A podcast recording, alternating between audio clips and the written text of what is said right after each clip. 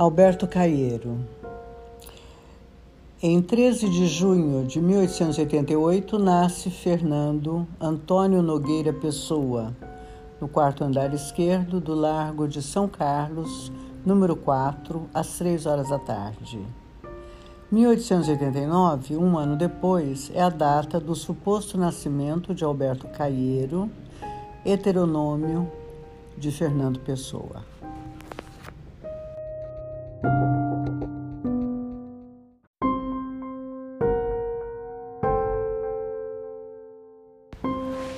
Sabe-se que os poemas em nome de Alberto Caieiro foram escritos sempre que Fernando Pessoa se encontrava doente, mas especialmente uma fase de doença do autor.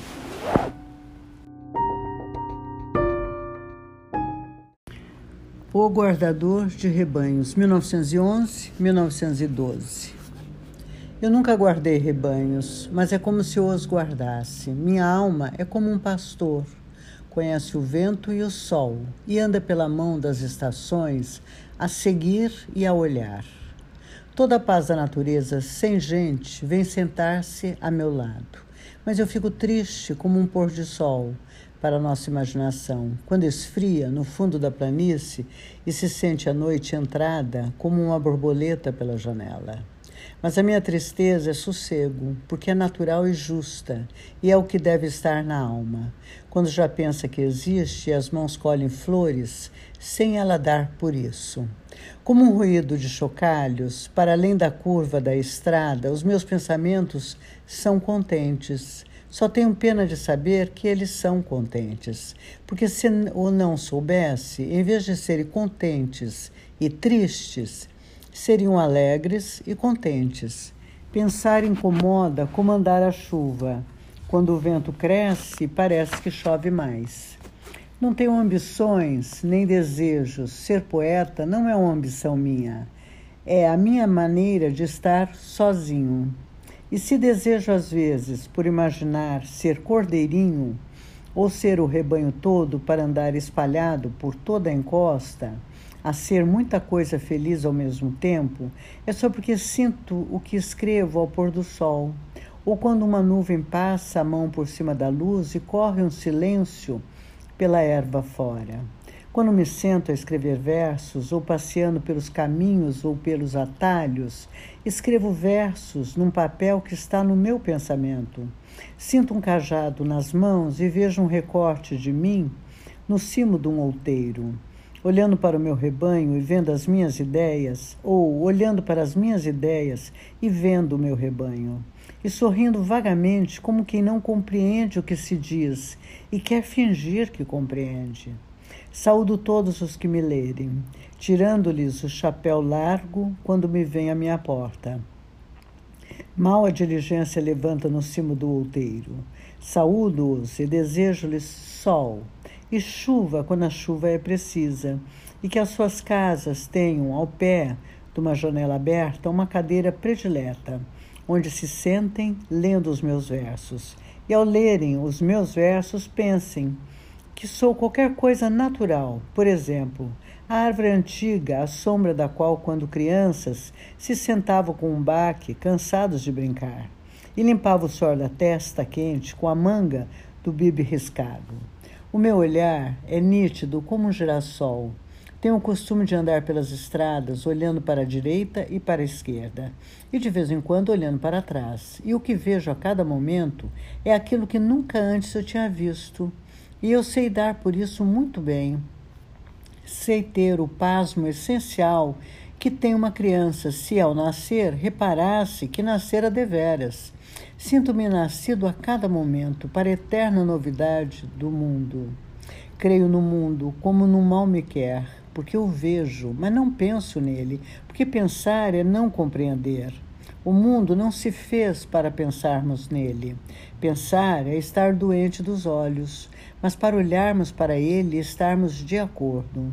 Eu não tenho filosofia, tenho sentidos. Se falo na natureza, não é porque saiba o que ela é, mas porque a amo e amo-a por isso. Mas porque a amo e ama por isso, porque quem ama nunca sabe o que ama, nem sabe por que ama, nem sei nem o que é amar. Amar é a eterna inocência, é a única inocência não pensar.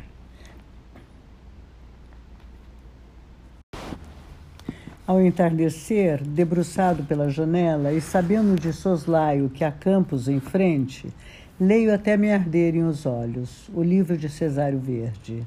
Que pena que tenho dele. Ele era um camponês que andava preso em liberdade pela cidade, mas o modo como olhava para as casas e o modo como reparava nas ruas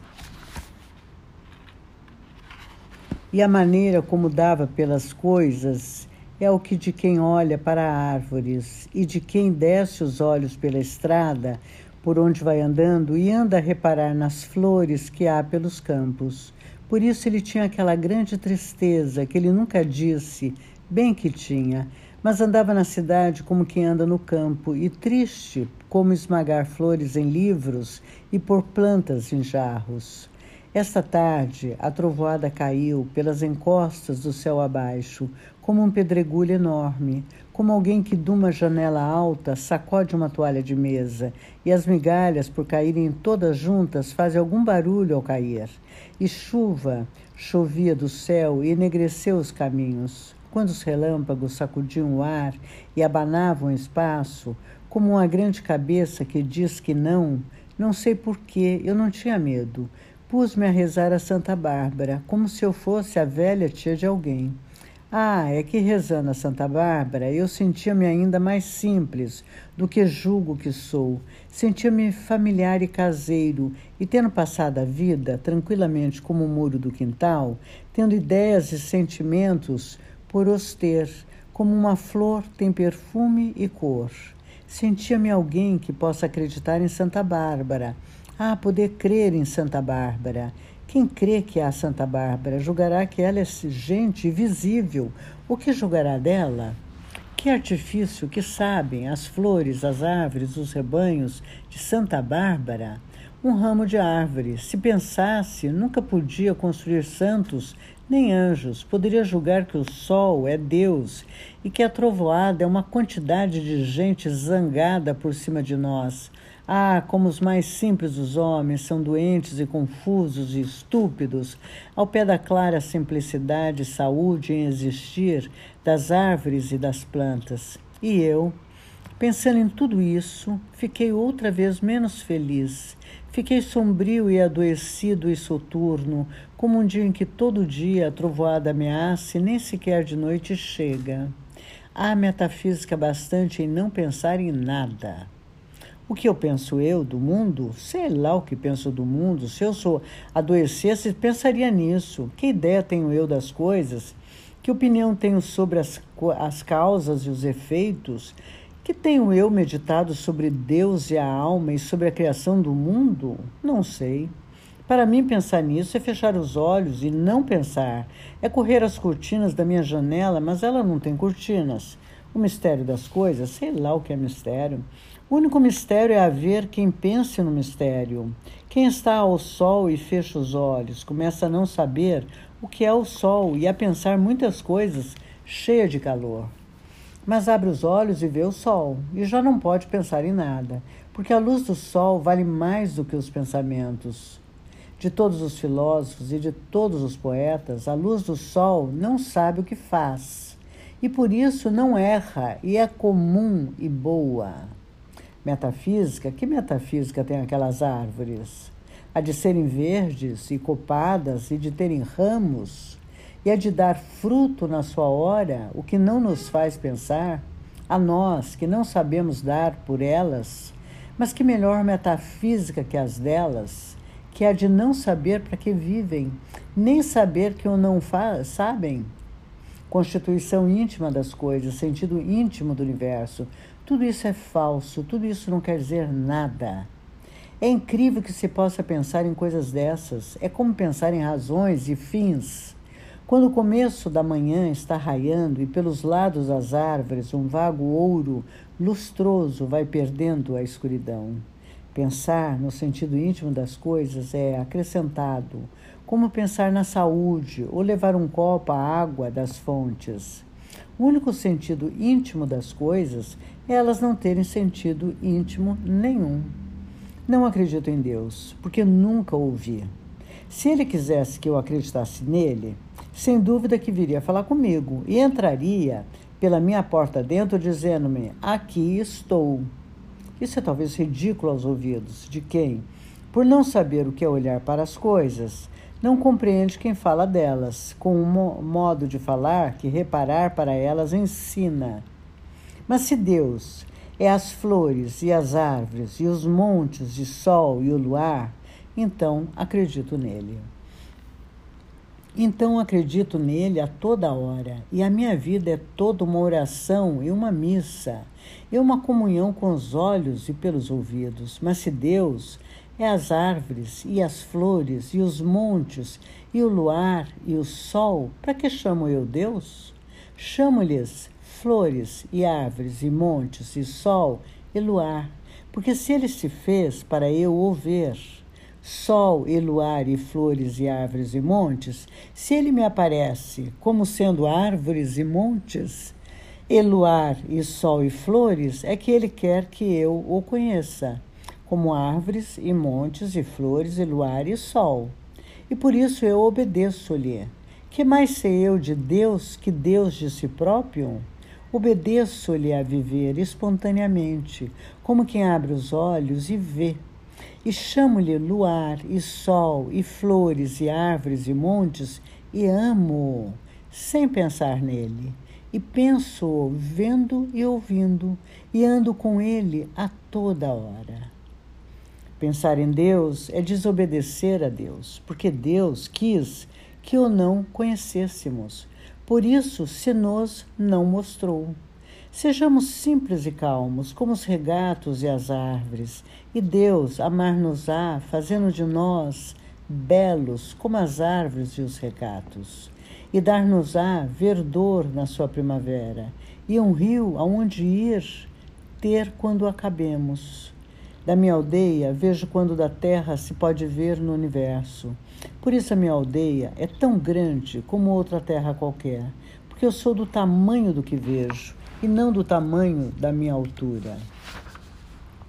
Nas cidades, a vida é mais pequena que aqui na minha casa, no cimo deste outeiro. Na cidade, as grandes casas fecham a vista à chave, escondem o horizonte, empurram o nosso olhar para longe de todo o céu. Tornam-nos pequenos porque nos tiram o que os nossos olhos nos podem dar e tornam-nos pobres porque a nossa única riqueza é ver. No meio-dia de fim de primavera, tive um sonho com uma fotografia. Vi Jesus Cristo descer à terra. Veio pela encosta de um monte, tornado outra vez menino, a correr e a rolar-se pela erva e arrancar flores para a deita fora e a rir de modo a ouvir-se de longe. Tinha fugido do céu, era nosso demais para fingir, de segunda pessoa da Trindade. No céu era tudo falso, tudo em desacordo, com flores e árvores e pedras. No céu tinha de estar sempre sério, e de vez em quando de se tornar outra vez homem e subir para a cruz e estar sempre a morrer com uma coroa toda a roda de espinhos e os pés espetados por um prego com cabeça, e até com um trapo à roda da cintura, com os pretos nas ilustrações. Nem sequer os deixavam ter pai e mãe, como as outras crianças. Seu pai eram duas pessoas, um velho chamado José, que era carpinteiro e que não era pai dele, e o outro pai era uma pomba estúpida, a única pomba feia do mundo, porque não era do mundo, nem era pomba, e a sua mãe não tinha amado antes de o ter. Não era mulher, era uma mala em que ele tinha vindo do céu, e queriam que ele, que só nascera da mãe e nunca tivera pai para amar com respeito, pregasse a bondade e a justiça. Um dia que Deus estava a dormir e o Espírito Santo andava a voar, ele foi à Caixa dos Milagres e roubou três. Com o primeiro, fez que ninguém soubesse que ele tinha fugido. Com o segundo, criou-se eternamente humano e menino. Com o terceiro, criou um Cristo eternamente na cruz. E deixou-o pregado na cruz que há no céu, e serve de modelo às outras. Depois fugiu para o sol e desceu pelo primeiro raio que apanhou. Hoje vive na minha aldeia comigo. É uma criança bonita, de riso e natural. Limpa o nariz ao, no, ao braço direito, chapinha nas poças de água, colhe as flores e gosta delas e esquece-as. Atira pedras aos burros, rouba a fruta dos pomares e foge a chorar e a gritar dos cães. E porque sabe que elas não gostam e que toda a gente acha graça, corre atrás das raparigas que vão em ranchos pelas estradas com as bilhas às cabeças e levanta-lhes as saias. A mim, ensinou-me tudo. Ensinou-me a olhar para as coisas, aponta-me todas as coisas que há nas flores, mostra-me como as pedras são engraçadas quando a gente as tem na mão e olha devagar para elas. Diz-me muito mal de Deus Diz que ele é um velho estúpido e doente, sempre a escarrar no chão e a dizer indecências. A Virgem Maria leva as tardes da eternidade a fazer meia. E o Espírito Santo coça-se com o bico e empoleira-se nas cadeiras e suja-as. Tudo no céu é estúpido como a Igreja Católica. Diz-me que Deus não percebe nada das coisas que criou se é que ele as criou, do que duvido. Ele diz, por exemplo, que os seres cantam a sua glória, mas os seres não cantam nada. Se cantassem, seriam cantores. Os seres existem e mais nada, e por isso se chamam seres. E depois, cansado de dizer mal de Deus, o menino Jesus adormece nos meus braços e eu levo-o ao colo para casa. Ele mora comigo na minha casa, a meio do outeiro. Ele é a eterna criança, o Deus que faltava. Ele é o humano que é natural. Ele é o divino que sorri e que brinca. E por isso é que eu sei com toda certeza que ele é o menino Jesus verdadeiro. E a criança tão humana que é divina é esta minha cotidiana vida de poeta. E é porque ele anda sempre comigo que eu sou poeta sempre, e que o meu mínimo olhar me enche de sensação, e o mais pequeno som, seja do que for, parece falar comigo. A criança nova que habita onde vivo dá-me uma mão a mim e a outra a tudo que existe, e assim vamos os três pelo caminho que houver, saltando e cantando e rindo, e gozando o nosso segredo comum, que é o de saber por toda parte que não há mistério no mundo e que tudo vale a pena. A criança eterna acompanha-me sempre. A direção de meu olhar é o seu dedo apontando. O meu ouvido atento alegremente a todos os sons são as cócegas que ele me faz brincando nas orelhas.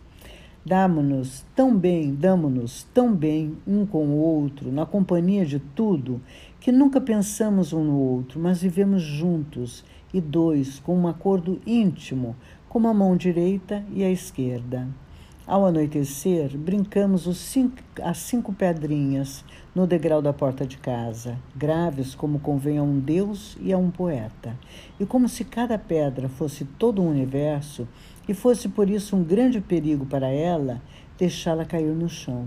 Depois eu conto-lhe histórias das coisas só dos homens e ele sorri porque tudo é incrível.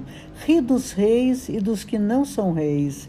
E tem pena de ouvir falar das guerras e dos comércios e dos navios que ficam fumo no ar dos altos mares, porque ele sabe que tudo isso falta aquela verdade que uma flor tem no florescer e que anda com a luz do sol a variar os montes e os vales e a fazer doer aos olhos os muros caiados. Depois ele adormece e eu deito-o. Levo-o no colo para dentro de casa e deito-o, despindo lentamente. E como se que num ritual muito limpo e todo materno até ele estar nu ele dorme dentro da minha alma e às vezes acorda de noite e brinca com os meus sonhos, vira uma, uns de pernas para o ar, põe uns em cima dos outros e bate as mãos sozinho, sorrindo para o meu sono.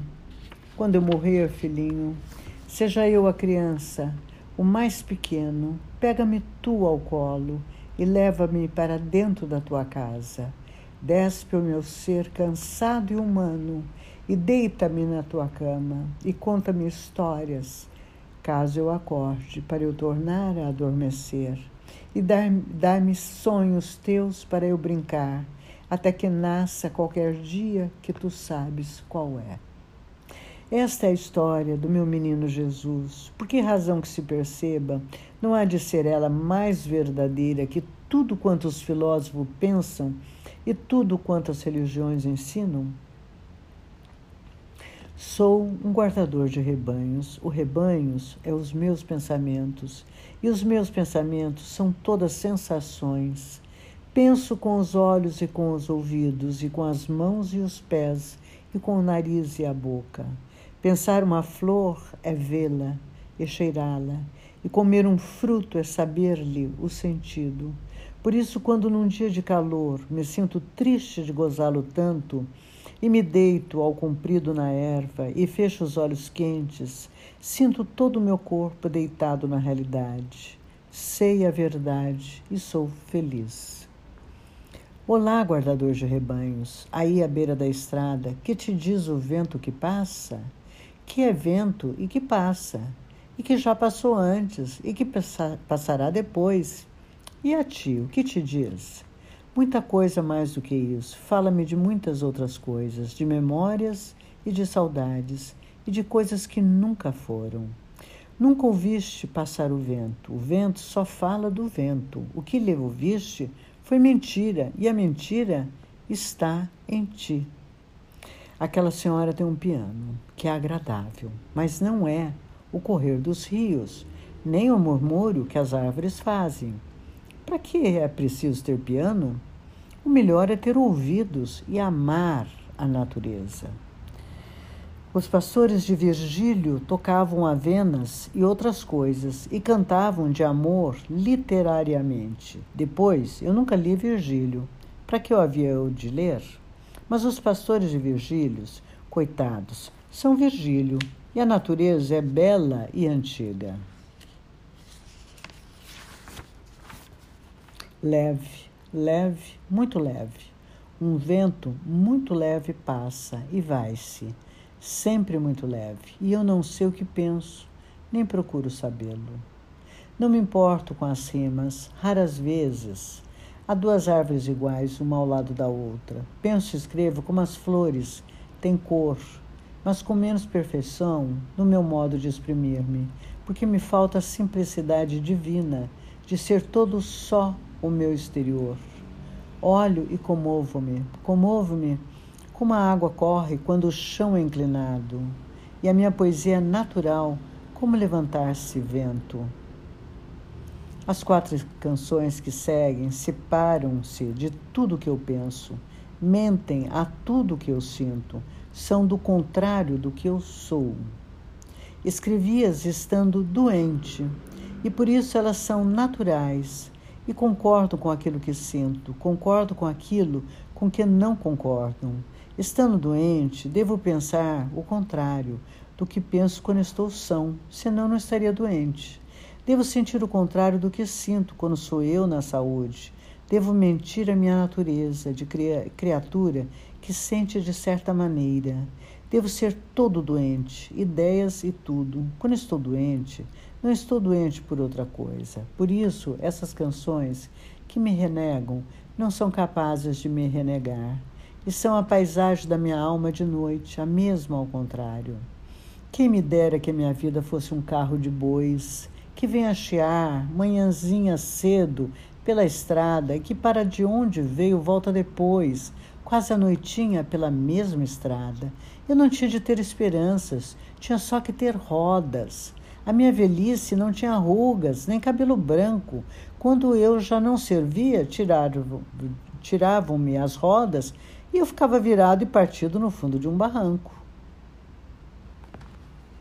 No meu prato, que mistura de natureza, as minhas irmãs, as plantas, as companheiras das fontes, as santas a quem ninguém reza, e cortam-as, e vêm à nossa mesa, e nos hotéis os hóspedes ruidosos que chegam com correias tendo mantas, pedem salada, descuidadosos, sem pensar que exigem a terra-mãe, a sua frescura e os seus filhos primeiros, as primeiras verdes palavras que elas têm as primeiras coisas vivas e irisantes que Noé viu.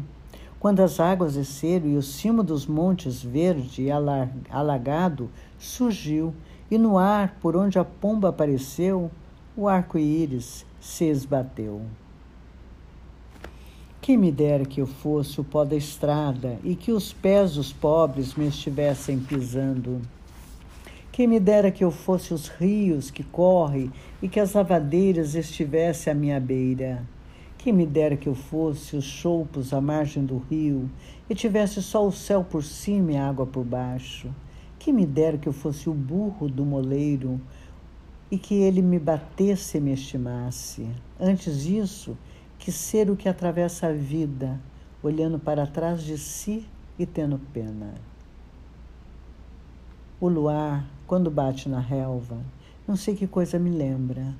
Lembra-me a voz da criada velha contando-me contos de fada, de como Nossa Senhora, vestida de mendiga, andava à noite nas estradas, socorrendo as crianças maltratadas. Se eu já não posso crer que isso é verdade, para que bate o luar na relva? O Tejo é mais belo que o rio que corre pela minha aldeia. Mas o Tejo não é mais belo que o rio que corre pela minha aldeia, porque o Tejo não é o rio que corre pela minha aldeia. O Tejo tem grandes navios e navega nele ainda, para aqueles que veem tudo que lá não está, a memória das naus. O Tejo desce de Espanha e o Tejo entra no mar em Portugal. Toda a gente sabe disso, mas pouco sabe qual é o rio da minha aldeia e para onde ele vai e de onde ele vem. E por isso, porque pertence a menos gente, é mais livre e maior o rio da minha aldeia. Pelo Tejo vai-se para o mundo, para além do Tejo há a América e a fortuna daqueles que a encontram. Ninguém nunca pensou no que há para além do rio da minha aldeia. O rio da minha aldeia não faz pensar em nada. Quem está ao pé dele está só ao pé dele. Se eu pudesse trincar a terra toda e sentir-lhe um paladar, seria mais feliz um momento, mas eu nem sempre quero ser feliz. É preciso ser, de vez em quando, infeliz para se poder ser natural. Nem tudo é dias de sol, e a chuva, quando falta muito, pede-se. Por isso, toma infelicidade com a felicidade, naturalmente, como quem não estranha que haja montanhas e planícies e que haja rochedos e erva. O que é preciso é ser-se natural e calmo, na felicidade ou na infelicidade, sentir como quem olha, pensar como quem anda, e quando se vai morrer, lembrar-se de que o dia morre e que o poente é belo e é bela a noite que fica. Assim é e assim seja. Como quem, num dia de verão, abre a porta de casa e espreita para o calor dos campos com a cara toda, às vezes de repente bate-me a natureza de chapa na cara dos meus sentidos e eu fico confuso, perturbado, querendo perceber não sei bem como nem o que. Mas quem me mandou a mim querer perceber? Quem me disse que havia que perceber? Quando o verão me passa pela cara, a mão leve e quente da sua brisa, só tenho que sentir agrado porque é brisa, ou que sentir desagrado porque é quente. E de qualquer maneira que eu o sinta, assim porque assim o sinto, é que é meu dever senti-lo. O meu olhar azul como o céu é calmo como a água ao sol. É assim azul e calmo porque não interroga nem se espanta. Se eu interrogasse e me espantasse, não nasciam flores novas nos prados, nem mudaria qualquer coisa no sol de modo a ele ficar mais belo. Mesmo se nascessem flores novas no prado e se o sol mudasse para mais belo, eu sentiria menos flores no prado e achava mais feio o sol, porque tudo é como é e assim é que é. E eu aceito e nem agradeço para não parecer que penso nisso. O que nós vemos das coisas são as coisas. Por que veríamos nós uma coisa se houvesse outra? Por que é que ver e ouvir seria iludir-nos? Se ver e ouvir são ver e ouvir? O essencial é saber ver, saber ver sem estar a pensar, saber ver quando se vê, e nem pensar quando se vê, nem ver quando se pensa. Mas isso Triste de nós que trazemos a alma vestida. Isso exige um estudo profundo, uma aprendizagem de desaprender e uma sequestração na liberdade daquele convento, de que os poetas dizem que as estrelas são as freiras eternas e as flores as penitentes convictas de um só dia. Mas onde afinal as estrelas não são senão estrelas, nem as flores senão flores? Sendo por isso que lhe chamamos estrelas e flores. As bolas de sabão que essa criança se entretém a largar de uma palhinha são translucidamente uma filosofia toda. Claras, inúteis e passageiras como a natureza, amigas dos olhos como as coisas, são daquilo que são com uma precisão redondinha e aérea, e ninguém, nem mesmo a criança que as deixa, pretende que elas são mais do que parecem ser. Algumas mal se veem no ar, no ar lúcido, são como a brisa que passa e mal tocam nas flores e que nós e que só sabemos que passa. Porque qualquer coisa se aligeira em nós e aceita tudo mais nitidamente. Às vezes, em dia de luz perfeita e exata, em que as coisas têm toda a realidade que podem ter, pergunto a mim próprio devagar: por que sequer atribuo eu beleza às coisas? Uma flor acaso tem beleza? Tem beleza acaso um fruto? Não, tem cor e forma, e existência apenas. A beleza é o nome de qualquer coisa que não existe, que eu dou às coisas em troca do agrado que me dão. Não significa nada. Então, por que digo eu das coisas são belas? Sim, mesmo a mim, que vivo só de viver, invisíveis, vêm ter comigo as mentiras dos homens perante as coisas, perante as coisas que simplesmente existem.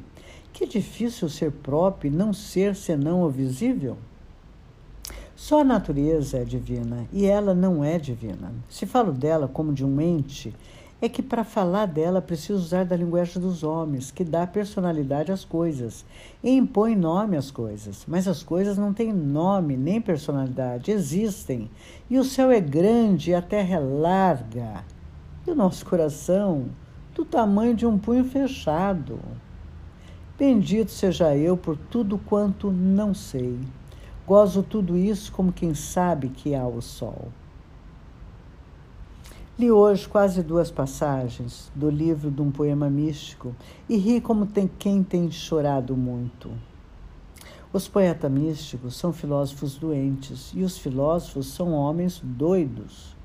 Porque os poetas místicos dizem que as flores sentem e dizem que as pedras têm alma e que os rios têm êxtases ao luar. Mas flores, se sentissem, não eram flores, eram gente. E se as pedras tivessem alma, eram coisas vivas, não eram pedras. E se os rios tivessem êxtase ao luar, os rios seriam homens doentes. É preciso não saber o que são flores e pedras e rios para falar dos sentimentos deles. Falar da alma das pedras, das flores dos rios é falar de si próprio e dos seus falsos pensamentos. Graças a Deus que as pedras são só pedras e que os rios não são senão rios e que as flores são apenas flores. Por mim, escrevo a prosa dos meus versos e fico contente, porque sei que compreendo a natureza por fora e não a compreendo por dentro, porque a natureza não tem dentro, senão não era natureza. Nem sempre sou igual no que digo e escrevo. Mudo, mas não mudo muito. A cor das flores não é a mesma ao sol, de que quando uma nuvem passa, ou quando entra a noite, e as flores são cor da sombra. Mas quem olha bem vê que são as mesmas flores. Por isso, quando pareço não concordar comigo, reparem bem para mim. Se estava virado para a direita, voltei-me agora para a esquerda. Mas sou sempre eu, assente sobre os meus pés. O mesmo sempre, graças ao céu e à terra, e aos meus olhos e ouvidos atentos e à minha clara simplicidade de alma. Se quiserem que eu tenha um misticismo, está bem, tenho. Sou místico, mas só com o corpo. A minha alma é simples e não pensa. O meu misticismo é não querer saber, é viver e não pensar nisso. Não sei o que é a natureza, canto-a. Vivo no cimo de um outeiro, numa casa caiada e sozinha, e essa é a minha definição. Se às vezes digo que as flores sorriem, e se eu disser que os rios cantam, não é porque eu julgue que há sorrisos nas flores e cantos no correr dos rios, é porque assim faço mais sentir aos homens falsos a existência verdadeiramente real das flores e dos rios. Porque escrevo para eles me lerem, sacrifico-me às vezes a sua estupidez de sentidos. Não concordam comigo, mas absolvo-me, porque eu sou só essa coisa séria, um intérprete da natureza, porque há homens que não percebem a sua linguagem, por ela não ser linguagem nenhuma. Ontem à tarde, um homem das cidades falava à porta da estalagem, falava comigo também. Falava da justiça e da luta para haver justiça, e dos operários que sofrem, do trabalho constante, dos que têm fome, e dos ricos que só têm coisas, é, costas para isso. E olhando para mim, viu-me lágrima nos olhos e sorriu com agrado, julgando que eu sentia o ódio que ele sentia e a compaixão que ele dizia que sentia. Mas eu mal o estava ouvindo. Que me importam a mim os homens e os que sofrem, eu suponho que sofrem, sejam com, como eu, não sofrerão. Todo o mal do mundo vem de nos importarmos um com os outros, quer para fazer bem, quer para fazer mal. A nossa alma e o céu e a terra bastam-no. Querer mais é perder isso e ser infeliz. Eu no que estava pensando quando o amigo de gente falava, e isso me comoveu até as lágrimas, era em como o murmúrio longínquo dos chocalhos a esse entardecer não parecia os sinos de uma capela pequenina a que fosse a missa as flores e os recatos e as almas simples como a minha. Louvado seja Deus que não sou bom e tenho o egoísmo natural das flores e dos rios que segue o seu caminho, preocupados sem o saber, só com fluir e ir correndo. E essa é a única missa no mundo, essa, existir claramente e saber fazê-lo sem pensar nisso. E o homem calara-se olhando o poente, mas que tem com o poente quem odeia e ama?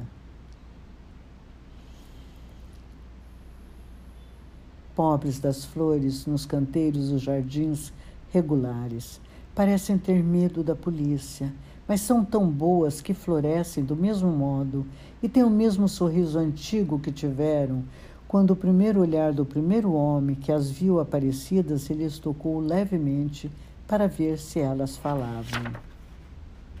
Acho tão natural que não se pense que me ponho a rir às vezes sozinho. Não sei bem de quê, mas é de qualquer coisa que tem de ver com haver gente que pensa. Quem pensará o meu muro da minha sombra?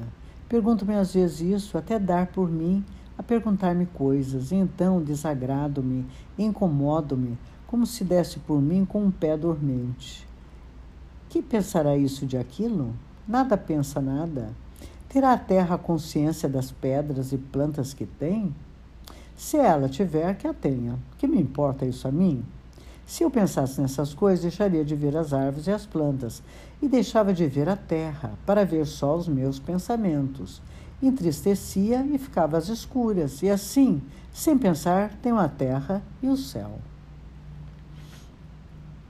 O luar, através dos altos ramos, dizem os poetas todos que ele é mais que o luar através dos altos ramos. Mas para mim, que não sei o que penso, o que o luar através dos altos ramos é, além de ser, o luar através dos altos ramos. É não ser mais que o luar através dos altos ramos. E há poetas que são artistas e trabalham nos seus versos como carpinteiros nas tábuas que triste não saber florir, ter que pôr verso sobre verso, como quem constrói um muro, e ver se está bem e tirar se não está, quando a única casa artística é a terra toda, que varia, está sempre bem e é sempre a mesma. Penso nisto, não como quem pensa, mas como quem respira. E olho para as flores e sorrio. Não sei se elas me compreendem, nem sei eu as compreendo a elas, mas sei que é verdade, está nelas e em mim, e na nossa comum divindade, de nos deixarmos ir e vir pela terra e levar ao solo pelas estações contentes e deixar que o vento cante para adormecermos e não termos sonhos no nosso sono. Como um grande borrão de fogo surge, o sol poço demora-se nas nuvens que ficam. Vem um silvo vago de longe na tarde muito calma. Deve ser de um comboio longínquo. Neste momento, vem-me uma vaga saudades e um vago desejo plácido que aparece e desaparece. Também, às vezes, a flor dos ribeiros, formam-se bolhas na água que nascem e se desmancham e não tem sentido nenhum, salvo serem bolhas de água que nascem e se desmancham. Bendito seja o mesmo sol de outras terras que faz meus irmãos, todos os homens, porque todos os homens, um momento no dia, o olham como eu. E nesse puro momento, todo limpo e sensível, regressam lacrimosamente e com um suspiro que mal sentem ao homem verdadeiro e primitivo que via o sol nascer e ainda o não adorava, porque isso é natural, mais natural que adorar o ouro e Deus, e a arte e a moral. O mistério das coisas, onde está ele? Onde está ele que não aparece, pelo menos a mostrar-nos que é mistério, que sabe o rio disso e que sabe a árvore, e eu, que não sou mais do que eles, que sei disso, sempre que olho para as coisas e penso no que os homens pensam delas, rio como um regato que soa fresco numa pedra, porque o único sentido oculto das coisas é elas não terem sentido oculto nenhum. É mais estranho do que todas as estranhezas e dos que os sonhos de todos os poetas e os pensamentos de todos os filósofos que as coisas sejam realmente o que parecem ser e não haja nada que compreender. Sim, eis o que meus sentidos aprenderam sozinhos. As coisas não têm significação, têm existência. As coisas são o único sentido oculto das coisas. Para uma borboleta por diante de mim, e pela primeira vez no universo eu reparo que as borboletas não têm cor nem movimento. Assim como as flores não têm perfume nem cor. A cor é que tem a cor nas asas da borboleta. No movimento da borboleta, o movimento é que se move. O perfume é que tem perfume no perfume da flor. A borboleta é apenas borboleta e a flor é apenas flor.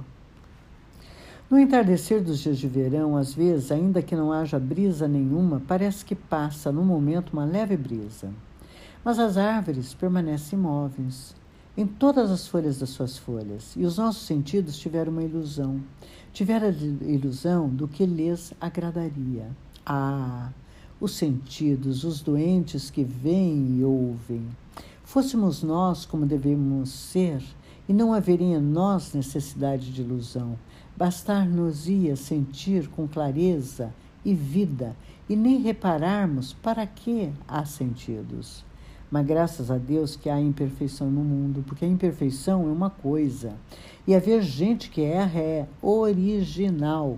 E haver gente doente torna o mundo engraçado. Se não houvesse imperfeição, havia uma coisa a menos, e deve haver muita coisa para termos muito que ver e ouvir. Passou a diligência pela estrada e foi-se. E a estrada não ficou mais bela, nem sequer mais feia. Assim é a ação humana pelo mundo afora. Nada tiramos e nada pomos. Passamos e esquecemos. E o sol é sempre pontual, todos os dias. Antes o voo da ave, que passa e não deixa rastro, que a passagem do animal, que fica lembrada no chão. A ave passa e esquece, e assim deve ser. O animal, onde já não está e por isso de nada serve, mostra que já esteve, o que não serve para nada. A recordação é uma traição à natureza, porque a natureza de ontem não é natureza, o que foi não é nada, e lembrar é não ver. Passa, ave, passa, ensina-me a passar. Acordo de noite subitamente e o meu relógio ocupa a noite toda. Não sinto a natureza lá fora. O meu quarto é uma coisa escura com paredes vagamente brancas. Lá fora é um sossego, como se nada existisse. Só o relógio prossegue o seu ruído e esta pequena coisa de engrenagens que está em cima da minha mesa abafa toda a existência da terra e do céu. Quase que me perco a pensar o que isso significa, mas estaco e sinto-me sorrir na noite com os cantos da boca, porque a única coisa que o meu relógio simboliza ou significa, enchendo com a sua pequenez a noite enorme, é a curiosa sensação de encher a noite enorme com a sua pequenez. Um renque de árvores lá longe, lá para a encosta. Mas o que é um renque de árvores? Há árvores apenas. Renque, o plural, árvores, não são coisas, são nomes. Triste das almas humanas que põem tudo em ordem, que traçam linhas de coisa a coisa, que põem letreiros com nomes nas árvores absolutamente reais e desenham paralelos de latitude e longitude sobre a própria terra inocente, mais verde e florida do que isso. Deste modo ou daquele modo, conforme calha ou não calha, poder às vezes dizer o que penso e outras vezes dizendo o mal e com misturas, vou escrever nos meus versos sem querer. Como se escrever não fosse uma coisa feita de gestos, como se escrever fosse uma coisa que me acontecesse, como dar-me o sol de fora. Procuro dizer o que sinto, sem pensar em que eu sinto. Procuro encostar as palavras à ideia e não precisar de um corredor do pensamento para as palavras. Nem sempre consigo sentir o que sei que devo sentir. O meu pensamento só muito devagar atravessa o rio a nado, porque lhe pesa o fato que os homens o fizeram usar. Procuro despir-me do que aprendi, procuro esquecer-me do modo de lembrar que me ensinaram e raspar a tinta com que me pintaram os sentidos, desencaixotar as minhas emoções verdadeiras, desembrulhar-me e ser eu, não Alberto Caieiro, mas um animal humano que a natureza produziu. E assim escrevo, querendo sentir a natureza, nem sequer como um homem, mas como quem sente a natureza e mais nada. E assim escrevo, ora bem, ora mal, ora acertando com o que quero dizer, ora errando, caindo aqui, levantando-me a colar, mas indo sempre no meu caminho como um cego teimoso. Ainda assim sou alguém, sou descobridor da natureza, sou argonauta das sensações verdadeiras trago ao universo um novo universo, porque trago ao universo ele próprio. Isso sinto e isto escrevo, perfeitamente sabedor e sem que não veja que são cinco horas do amanhecer e que o sol, que ainda não mostrou a cabeça, por cima do muro do horizonte, ainda assim já se lhe vêem as pontas dos dedos, agarrando o cimo do muro, do horizonte cheio de montes baixos. Num dia excessivamente nítido, dia em que dava vontade de ter trabalhado muito para nele não trabalhar nada, entrevi, como uma estrada por entre as árvores, o que talvez seja o grande segredo, aquele grande mistério de que os poetas falsos falam. Vi que não há natureza, que natureza não existe, que há montes, vales, planícies que há árvores, flores, ervas, que há rios e pedras, mas que não há um todo a que isso pertença, que um conjunto real e verdadeiro é uma doença das nossas ideias. A natureza é partes sem um todo. Isso é talvez o tal mistério de que falam. Foi isso que, se, sem pensar nem parar, acertei que devia ser a verdade, que todos andam a achar e que não acham e que só eu, porque a não fui achar, achei. Da mais alta janela da minha casa, com um lenço branco, digo adeus aos meus versos que partem para a humanidade. E não estou alegre nem triste. Este é o destino dos versos. Escrevi-os e devo mostrá-los a todos, porque não posso fazer o contrário. Como a flor não pode esconder a cor, nem o rio esconder que corre nem a árvore esconder que dá fruto, ei-los, que vão já longe, como que na diligência. E eu, sem querer, sinto pena, como uma dor no corpo, Quem sabe quem os lerá? Quem sabe a que mãos irão? Flor, colheu-me o meu destino para os olhos. Árvore, arrancaram-me os frutos para as bocas. Rio, o destino da minha água era não ficar em mim. Submeto-me e sinto-me quase alegre. Quase alegre como quem se cansa de estar triste. Ide, ide de mim. Passa a árvore e fica dispersa pela natureza. Murcha a flor e o seu pó dura sempre. Corre o rio e entra no mar, e a sua água é sempre a que foi sua. Passo e fico, como o universo. Meto-me para dentro e fecho a janela. Trazem o candeeiro e dão as boas noites, e a minha voz contente dá as boas noites. Oxalá minha vida sempre seja sempre isto: o dia cheio de sol ou suave de chuva, ou tempestuoso como se acabasse o mundo. A tarde suave e os ranchos que passam, fitados com o interesse da janela. O último olhar amigo dado ao sossego das árvores, e depois, fechada a janela, o candeeiro aceso, sem ler nada, nem pensar em nada, nem dormir, sentir a vida correr por mim como um rio por seu leito, e lá fora um grande silêncio, como um Deus que dorme.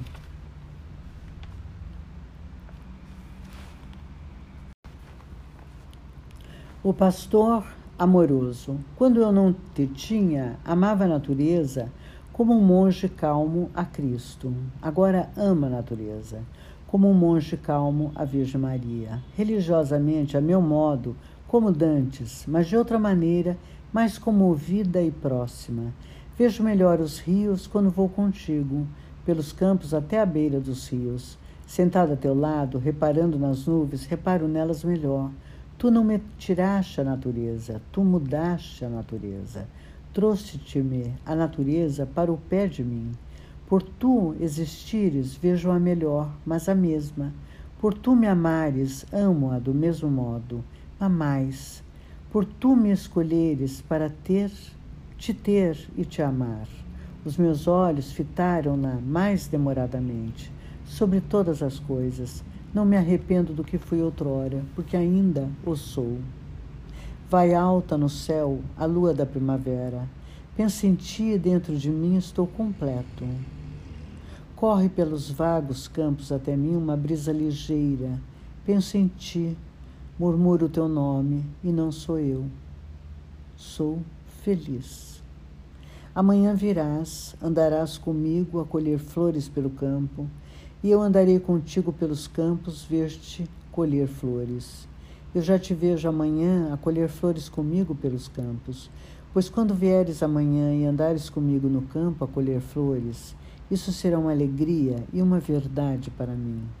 O amor é uma companhia. Já não sei andar só pelos caminhos, porque já não posso andar só. Um pensamento visível faz-me andar mais depressa e ver menos e ao mesmo tempo gostar bem de ir vendo tudo. Mesmo a ausência dela é uma coisa que está comigo e eu gosto tanto dela que não sei como a desejar. Se a não vejo, imagino-a e sou forte como as árvores altas, mas se a vejo, tremo. Não sei o que é feito do que sinto na ausência dela. Todo eu sou, qualquer força que me abandona, Toda a realidade olha para mim como um girassol com a cara dela no meio. O pastor amoroso perdeu o cajado e as ovelhas tresmalharam-se pela encosta e de tanto pensar nem tocou a flauta que trouxe para tocar. Ninguém lhe apareceu, desapareceu, nunca mais encontrou o cajado. Outros, praguejando contra ele, recolheram-lhe as ovelhas. Ninguém o tinha amado, afinal. Quando se ergueu da encosta e da verdade falsa, viu tudo. Os grandes vales cheios dos mesmos verdes de sempre, as grandes montanhas longe, mais reais que qualquer sentimento, a realidade toda, com o céu e o ar e os campos que existem, estão presentes.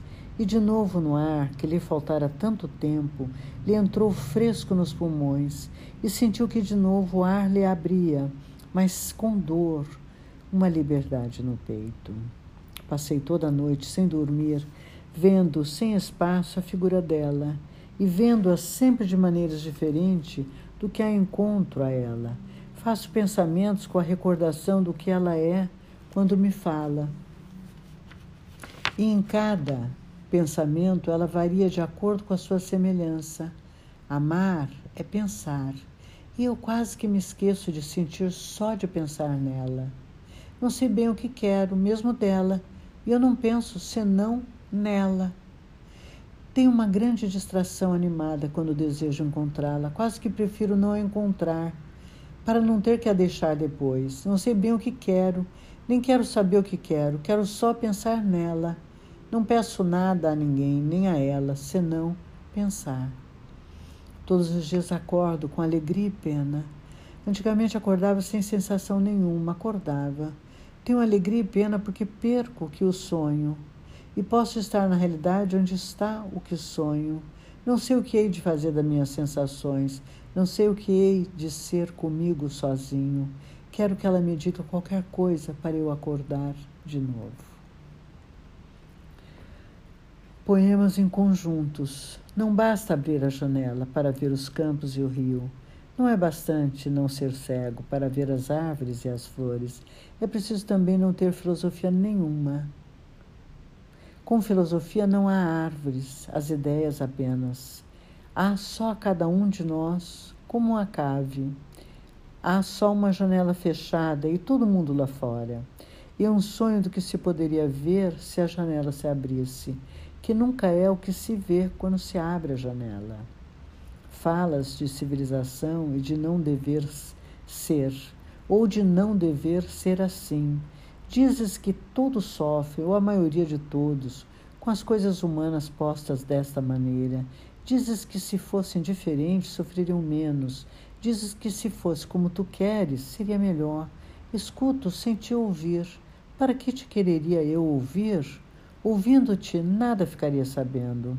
Se as coisas fossem diferentes, seriam diferentes. Eis tudo. Se as coisas fossem como tu queres, seriam só como tu queres.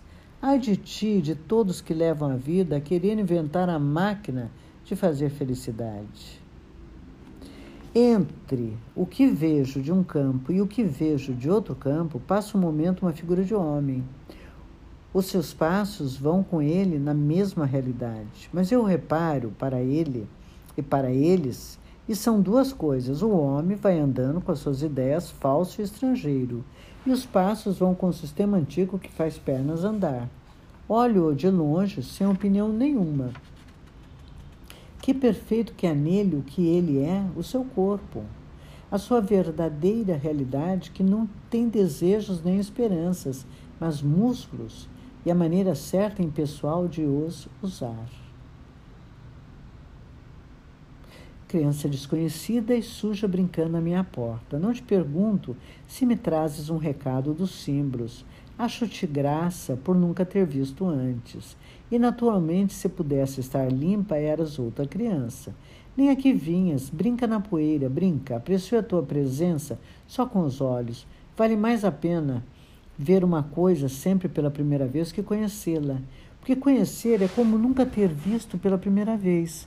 E nunca ter visto pela primeira vez é só ter ouvido contar. O modo como essa criança está suja é diferente do modo como as outras estão sujas. Brinca, pegando numa pedra que te cabe na mão, sabes que te cabe na mão. Qual é a filosofia que chega a uma certeza maior? Nenhuma. E nenhuma pode vir brincar nunca à minha porta. Verdade, mentira, certeza, incerteza. Aquele cego ali na estrada também conhece estas palavras. Estou sentado num degrau alto e tenho as mãos apertadas sobre o mais alto dos joelhos cruzados. Bem, verdade, mentira, certeza, incerteza, o que são? O cego para na estrada. Desliguei as mãos de cima do joelho. Verdade, mentira, certeza, incerteza são as mesmas? Qualquer coisa mudou numa parte da realidade, os meus joelhos e as minhas mãos. Qual é a ciência que tem conhecimento para isso? O cego continua o seu caminho e eu não faço mais gestos. Já não é a mesma hora, nem a mesma gente, nem nada igual. Ser real é isso. Uma gargalhada de rapariga Soa do alto da estrada, rio do que diz quem não vejo. Lembro-me já que eu vi, mas se me falarem agora de uma gargalhada de rapariga da estrada, direi: não, os montes, as terras ao sol, o sol, a casa aqui, e eu que só ouço o ruído calado do sangue que há na minha vida dos dois lados da cabeça. Noite de São João, para além do muro do meu quintal. Do lado de cá, eu sem noite de São João. Porque há São João onde o festejo. Para mim é uma sombra de luz de fogueiras na noite um ruído de gargalhadas, os baques dos saltos e um grito casual de quem não sabe que eu existo. Ontem, o pregador de verdades dele falou outra vez comigo. Falou do sofrimento das classes que trabalham, não do das pessoas que sofrem, que afinal quem sofre. Falou da injustiça de uns terem dinheiro e de outros terem fome, que não sei se é fome de comer ou se é só fome da sobremesa alheia. Falou de tudo quanto pudesse fazê-lo zangar-se. Que feliz deve ser quem pode pensar na infelicidade dos outros. Que estúpido se não sabe que a infelicidade dos outros é deles e não se cura de fora, porque sofrer não é ter falta de tinta ou o caixote de não ter aros de ferro.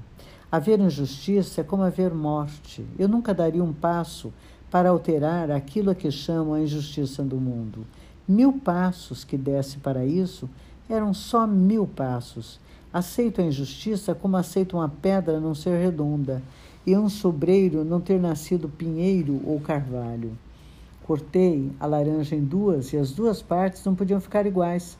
Para qual foi injusto? Eu, que as vou comer a ambas? Tu, místicos, vês um, uma significação em todas as coisas. Para ti, tudo tem um sentido velado. Há uma coisa oculta em cada coisa que vês. O que vês, vê-lo sempre para veres outra coisa. Para mim, graças a ter olhos, só para ver. Eu vejo ausência de significação em todas as coisas. Vejo e amo-me, porque ser uma coisa é não significar nada. Ser uma coisa é não ser suscetível de interpretação. Pastor no monte, tão longe de mim com as tuas ovelhas. Que felicidade é essa que pareces ter, a tua ou a minha? A paz que sinto quando te vejo pertence-me ou pertence-te. Não, nem a ti nem a mim, pastor. Pertence só a felicidade e a paz. Nem tu a tens, porque não sabes que a tens, nem eu a tenho, porque sei que, que a tenho. Ela é ela, só, e cai sobre nós como o sol, que te bate nas costas e te aquece, e tu pensas noutra coisa indiferentemente, e me bate na cara e me ofusca, e eu só penso no sol. Dize-me, tu és mais alguma coisa que uma pedra ou uma planta? Dize-me. Sentes, pensas e sabes que pensas e sentes? Então as pedras escrevem versos? Então as plantas têm ideias sobre o mundo? Sim, há diferença. Mas não é a diferença que encontras, porque o ter consciência não me obriga a ter teorias sobre as coisas, só me, me obriga a ser consciente. Se sou mais que uma pedra ou uma planta, não sei, sou diferente. Não sei o que é mais ou menos. Ter consciência é mais que ter cor. Pode ser e pode não ser. Sei que é diferente apenas. Ninguém pode provar que é mais que só diferente. Sei que a pedra é real e que a planta existe. Sei isso porque não, elas existem. Sei isso porque os meus sentidos me mostram. Sei que sou real também. Sei isso porque os meus sentidos me mostram, embora com menos clareza que me mostram a pedra e a planta. Não sei mais nada. Sim, escrevo versos e a pedra não escreve versos. Sim, faço ideias sobre o mundo e a planta nenhumas, mas é que as pedras são poetas, são pedras, e as plantas são plantas só e não pensadores. Tanto posso dizer que sou superior a elas por isso, como que sou inferior, mas não digo isso. Digo da pedra, é uma pedra. Digo da planta, é uma planta. Digo de mim, sou eu. E não digo mais nada. Que mais há a dizer? A espantosa realidade das coisas é a minha descoberta de todos os dias. Cada coisa é o que é. E é difícil explicar a alguém quando isso, o quanto isso me alegra e quanto isso me basta. Basta existir para se ser completo. Tenho escrito bastantes poemas. Hei de escrever muito mais naturalmente. Cada poema meu diz isto. E todos os meus poemas são diferentes, porque cada coisa que há é uma maneira de dizer isto. Às vezes ponho-me a olhar para uma pedra. Não me ponho a pensar se ela sente, não me perco a chamar-lhe minha irmã, mas gosto dela por ela ser uma pedra. Gosto dela porque ela não sente nada. Gosto dela porque ela tem parentesco nenhum comigo. Outras vezes ouço passar o vento e acho que só para ouvir passar o vento vale a pena ter nascido. Eu não sei o que é e que os outros pensarão lendo isso, mas acho que isso deve estar bem porque o penso sem estorvo, nem ideia de outras pessoas ouvir-me pensar, porque eu penso sem pensamentos, porque eu digo com as minhas palavras o dizem. Uma vez chamaram-me poeta materialista e eu admirei-me, porque não julgava que se me pudesse chamar qualquer coisa. E nem sequer sou poeta. Vejo. Se o que escrevo tem valor, não sou eu que o tenho. O valor está ali, nos meus versos. Tudo isso é absolutamente dependente da minha vontade. Quando tornar a vir a primavera, talvez já não me encontre no mundo. Gostava agora de poder julgar que a primavera é gente para poder supor que ela choraria, vendo que perdera o seu único amigo. Mas a primavera nem sequer uma coisa, é uma maneira de dizer. E mesmo as flores tornam as folhas verdes. Há novas flores, novas folhas verdes, há outros dias suaves. Nada torna, nada se repete, porque tudo é real. Se eu morrer de novo, sem poder publicar livro nenhum, sem ver a cara que tem os meus versos em, le em letra impressa. Peço que, se quiserem ralar por minha causa, que não se ralem. Se assim aconteceu, assim está certo. Mesmo que os meus versos nunca sejam impressos, eles lá terão a sua beleza se forem belos. Mas eles não podem ser belos e ficar por imprimir, porque as raízes podem estar debaixo da terra. Mas as flores florescem ao ar livre e à vista. Tem que ser assim por força, nada o pode impedir. Se eu morrer muito novo, ouçam isso, nunca fui senão uma criança que brincava. Fui gentil como o sol e a água, de uma religião universal que só os homens não têm. Fui feliz porque não pedi coisa nenhuma, nem procurei achar nada, nem achei que houvesse mais explicação que a palavra explicação não ter sentido nenhum. Não desejei senão estar ao sol ou à chuva, ao sol quando havia sol e à chuva quando estava chovendo, e nunca outra coisa, sentir calor e frio e vento e não ir mais longe. Uma vez amei, julguei que me amariam, mas não fui amado. Não fui amado pela única grande razão, porque não tinha que ser. Consolei-me voltando ao sol e à chuva e sentando-me outra vez à porta de casa. Os campos, afinal, não são tão verdes para os que são amados como para os que não são. Sentir é estar distraído. Quando vier a primavera, se eu já estiver morto, as flores florirão da mesma maneira e as árvores não serão menos verdes que na primavera passada. A realidade não precisa de mim. Sinto uma alegria enorme ao pensar que a minha morte não tem importância nenhuma. Se soubesse que amanhã morria e a primavera era depois de amanhã, morreria contente, porque ela era depois de amanhã. Se esse é o seu tempo, quanto, quando havia ela de vir, senão no seu tempo? Gosto que tudo que seja real e que tudo esteja certo. E gosto porque assim seria, mesmo que eu não gostasse.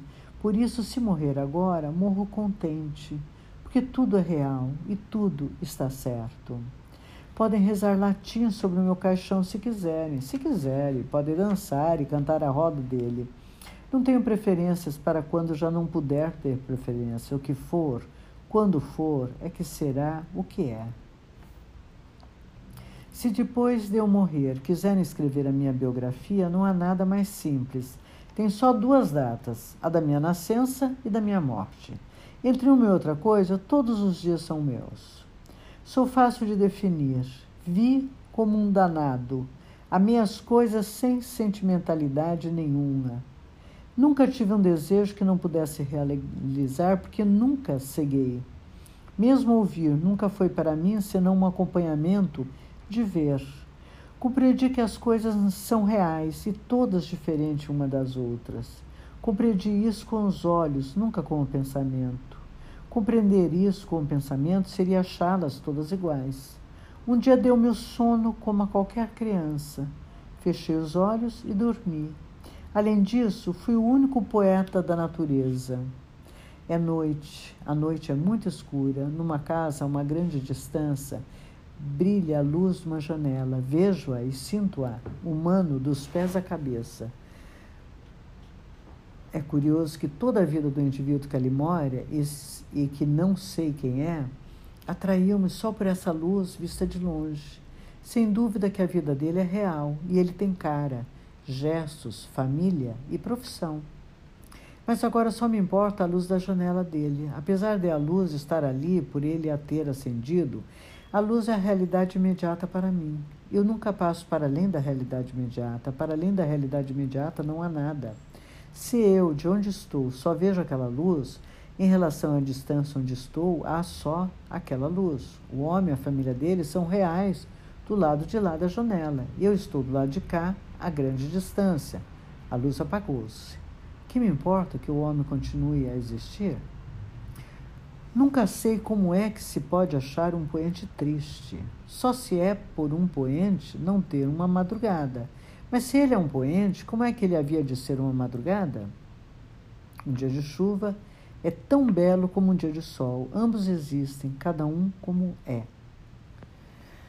Quando a erva crescer em mim da minha sepultura, seja este o sinal para que me esquecer, esquecerem de todo, a natureza nunca se recorda e por isso é bela. E se tiver a necessidade doentia de interpretar a erva verde sobre minha sepultura, digo que eu continuo a verdecer e a ser natural. Se o homem fosse como deveria ser, não um animal doente, mas o mais perfeito dos animais, animal direto e não indireto, devia ser outra sua forma de encontrar um sentido das coisas, outra e verdadeira. Devia haver adquirido um sentido do conjunto um sentido como ver e ouvir do total das coisas, e não como temos um pensamento do conjunto, e não como temos uma ideia do total das coisas. E assim veríamos, não teríamos noção do conjunto ou do total, porque o sentido do total do conjunto não vem de um total ou de um conjunto, mas da verdadeira natureza, talvez nem todo, nem partes. O único mistério do universo é o mais e não o menos. Percebemos demais as coisas, eis o erro, a dúvida. O que existe transcende para mim o que julgo que existe. A realidade é apenas real e não pensada. O universo não é uma ideia minha. A minha ideia do universo é que é uma ideia minha. A noite, não noite pelos meus olhos. A minha ideia da noite é que anoitece nos meus olhos. Fora de eu pensar e de haver quaisquer pensamentos, a noite anoitece concretamente e o fulgor das estrelas existe como se tivesse peso. Assim como falham as palavras quando queres exprimir qualquer pensamento, assim falham os pensamentos quando querem exprimir qualquer realidade. Mas como a realidade pensada não é a dita, mas a pensada, assim a mesma dita realidade existe não o ser pensada. Assim, tudo que existe simplesmente existe. O resto é uma espécie de sono que temos, uma velhice que nos acompanha desde a infância da doença. O espelho reflete certo, não erra porque não pensa. Pensar é essencialmente errar. Errar é essencialmente estar cego e surdo. Estas verdades não são perfeitas porque são ditas, e antes de ditas, pensadas. Mas no fundo, o que está certo é elas negarem-se a si próprias, na negação oposta de afirmarem qualquer coisa. A única afirmação é ser.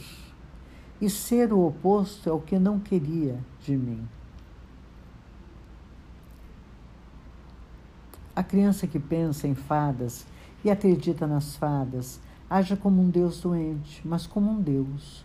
Porque, embora afirme que existe o que não existe, sabe como é que as coisas existem, que é existindo.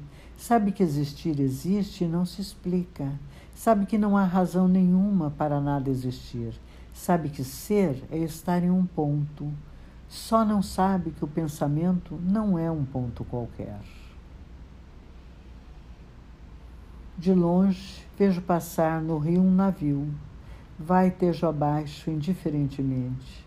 Mas não é indiferentemente por não se importar comigo, e eu não exprimo desolação com isso. É indiferentemente por não ter sentido nenhum, externo no fato, a mente, navio, de ir rio abaixo, sem rumo de metafísica, rio abaixo até a realidade do mar. Creio que irei morrer, mas o sentido de morrer não me move. Lembro-me que morrer não deve ser sentido.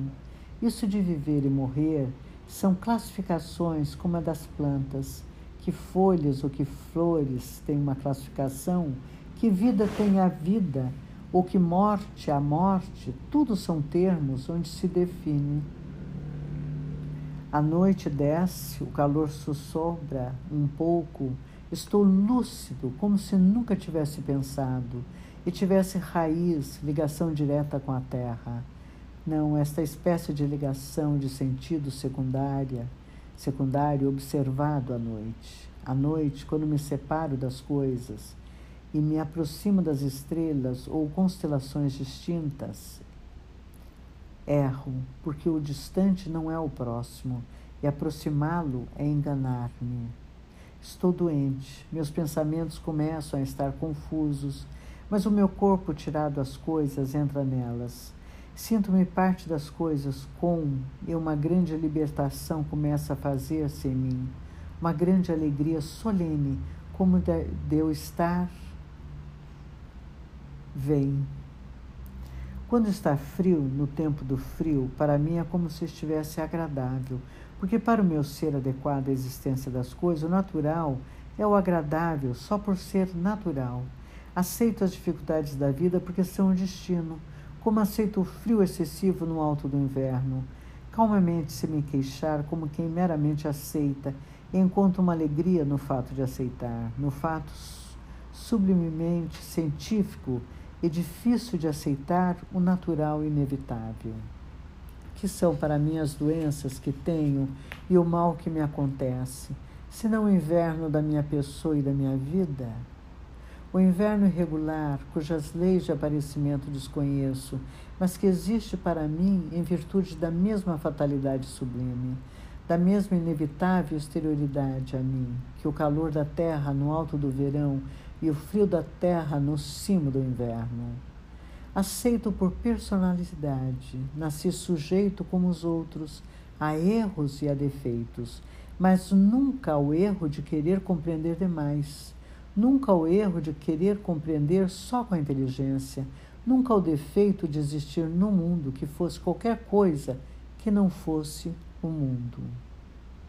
Seja o que for que esteja no centro do mundo, deu-me o mundo exterior por exemplo de realidade.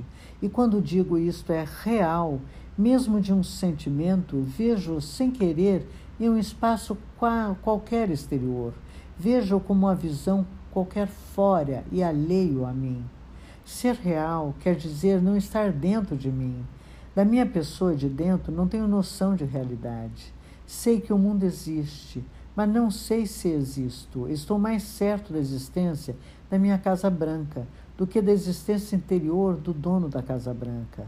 Creio mais no meu corpo do que na minha alma, porque o meu corpo apresenta-se no meio da realidade, podendo ser visto por outros, podendo tocar em outros, podendo sentar-se e estar de pé, mas a minha alma só pode ser definida por termos de fora.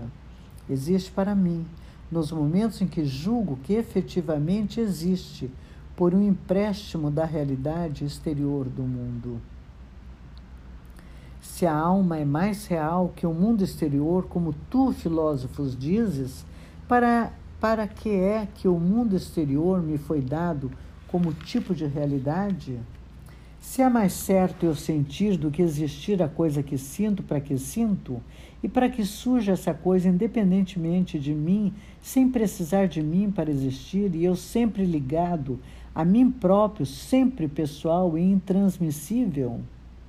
Para que me movo com os outros em um mundo em que nos entendemos e onde coincidimos, se por acaso esse mundo é o erro e eu é que estou certo?